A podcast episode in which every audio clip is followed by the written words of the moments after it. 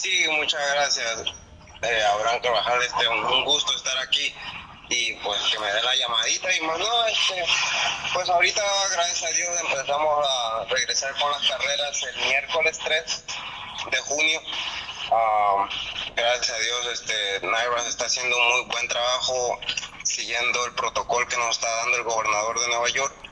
Eh, eh, dando pruebas a todos los trabajadores que están en el backstretch, a todos los jockeys que van a someter un par de pruebas antes de al entrar al jockey room, you know?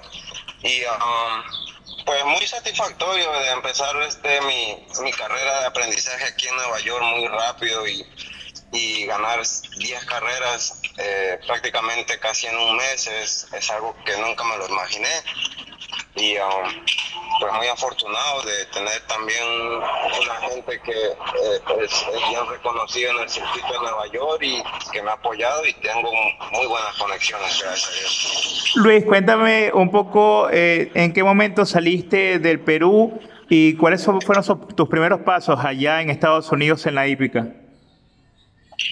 Bueno, sí, yo bueno, eh, mi abuelito, eso fue uno de los comienzos donde yo, como a los 6, 7 años, yo llegué, yo, yo estudié en Perú mi primaria, hasta toda la primaria, y um, prácticamente de niño mi abuelito me llevaba a las cabinas y yo veía las carreras, mi papá trabajaba en el hipódromo, y entre mi papá ya vivía en los Estados Unidos del 99 y este él venía ocasionalmente cada, cada que otro año y um, llegó un, un momento donde estaba toda mi familia y este ellos me llevaron al hipódromo cuando tenía unos 10, 11 años y eso fue el amor a primera vista. Eso apenas vi y justo lo más, más bonito fue era la promoción de, de los aprendices ese día, creo que era en febrero. Y desde ese día yo dije, no, yo quiero ser jockey. Y tuve la suerte que mi abuelito fue que mi papá trabajó eh, de aprendiz allá en, en Monterrico. Y este, más de ahí eso fue una obsesión hasta you know, yo terminé la escuela aquí en los, en los, Estados Unidos, gracias a Dios mi papá me trajo aquí a los 12 años y terminé la high school, a los 18 empecé a, a variar caballos aquí en el hipódromo de Momon Park y poco a poco fui subiéndome al pony, perdiendo el miedo, hasta que llegué a una finca en Sur Carolina donde aprendí a, a quebrar potrillos y, de ahí para abajo es, como se dice, historia. Luis, eh, para que los hípicos de antaño eh, logren alguna conexión, recuérdanos el nombre de tu abuelo y de tu padre, que entendemos tu abuelo fue jinete acá en Monterrico. Sí, mi abuelo fue eh, jockey en el hipódromo también de San Felipe, donde antes estábamos. Eh, mi abuelito se llama César Augusto Cárdenas Quesada. Y más o menos el año donde él salió de promoción, no lo tengo muy bien de mi cabeza, pero es del 47 que salió de promoción por ahí, en el año 47. Bueno, como... papá, que trabajó en el hipódromo de Monterrico en el año 80 para arriba, 80 para arriba y era muy conocido como el aprendiz flaco.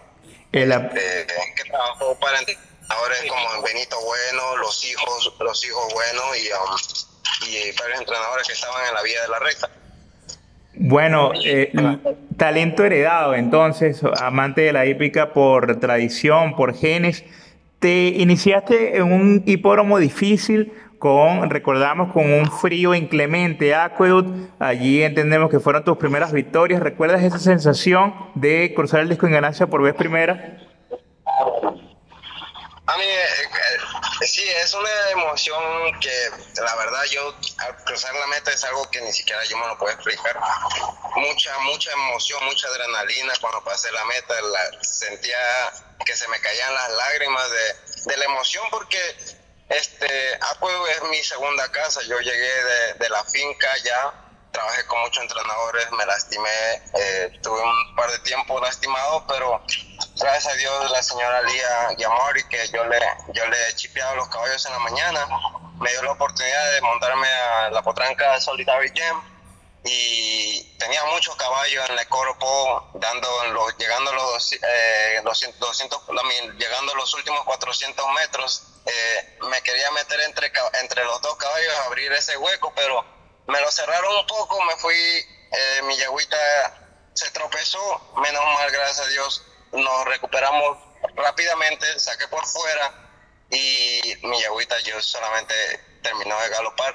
Eh, yo me emocioné, perdí la, perdí, se me cayó la vara, pero gracias a Dios tiré, empecé a tirar cruces y la yagüita me respondió espectacularmente y me tomé la foto por primera vez con la potranca solitaria.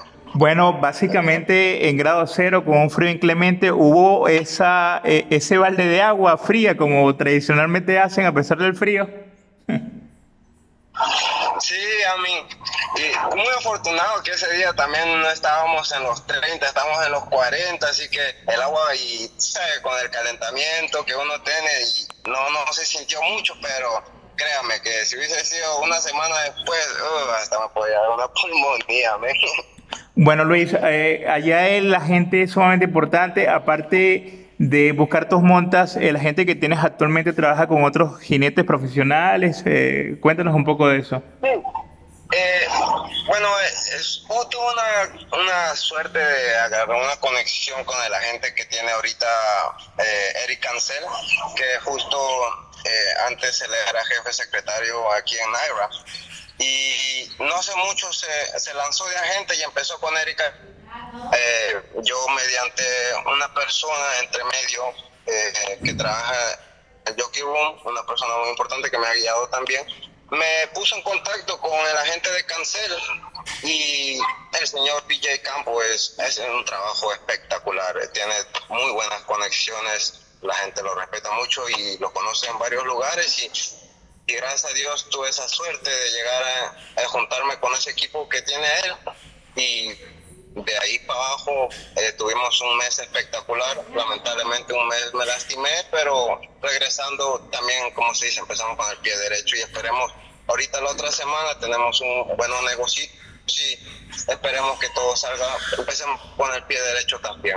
Bueno, bueno, Eric Cancel es conocido como el, jockey de los lonchan, de los batacazos, así que atentos para la gente que eh, va a empezar a jugar la próxima semana a Belmont Park, pues eh, seguramente ahí estará Luis Cárdenas en el herraje y también con buenos dividendos.